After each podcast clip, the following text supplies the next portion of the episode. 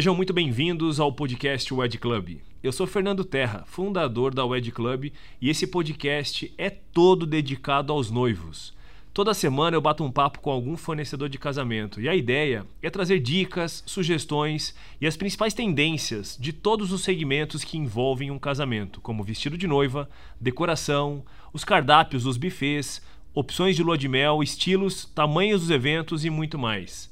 Se você quer uma ajudinha para planejar o seu casamento da forma correta, esse é o podcast ideal para você. Fica ligado.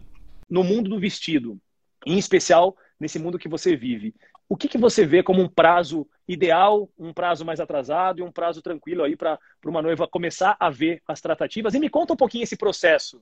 Como, por que, tá. que demora e o, o, tempo que demora, por que, que demora? Tá.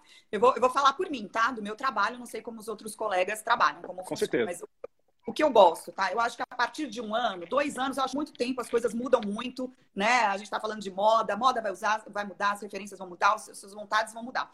Então, eu acho que um ano, a partir de um ano, eu acho legal você começar a olhar, pesquisar referência, entender você, seu corpo, o que, que você gosta, o que, que você não gosta, provar algumas coisas. Normalmente, o que nós usamos no dia a dia é o que vai funcionar pra gente no casamento. Então, se você é uma pessoa que você gosta mais de decote V, começa a entender como é que isso funciona no seu corpo. Ah, não, eu não gosto do ombro de fora, eu não gosto do meu braço. Então, você, come... você pode começar a se entender, né? Entender seu corpo, fazer uma leitura melhor disso. É, eu acho que a partir de um ano você consegue ir separando, sabe, essas referências, essas pastinhas, e conversando, fazendo orçamento para entender, poxa, quanto que eu vou gastar, é possível, é viável, não é, que caminho que eu vou, né? E, e já ir se, se esquematizando. Eu começo a fazer o vestido no ateliê seis meses antes, tá?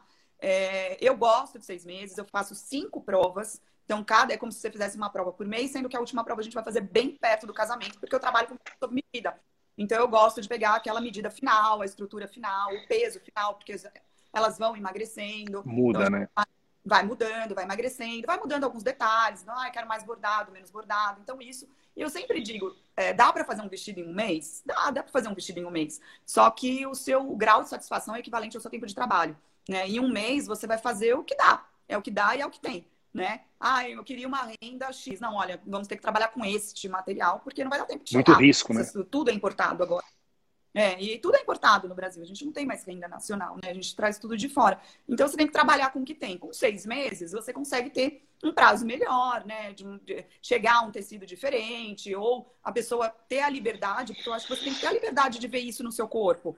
Né? Não tem obrigação de saber como é vestida, você vestida de noiva. Ela não tem obrigação de saber é, se aquilo realmente vai ficar legal para ela. Ela teve uma ideia que ela achou legal e, de repente, quando ela se vê na frente do espelho, ela não está gostando tanto e não sabe nem te dizer o que é que ela não gosta. Então, eu acho que você tem que se dar o direito de deixar esse, esse vestido e criando forma, né? E ganhando a sua alma, a sua personalidade. Muito obrigado por ter acompanhado mais um podcast aqui da Wide Club. E fique ligado que no próximo tem muito mais dica e novidade para vocês.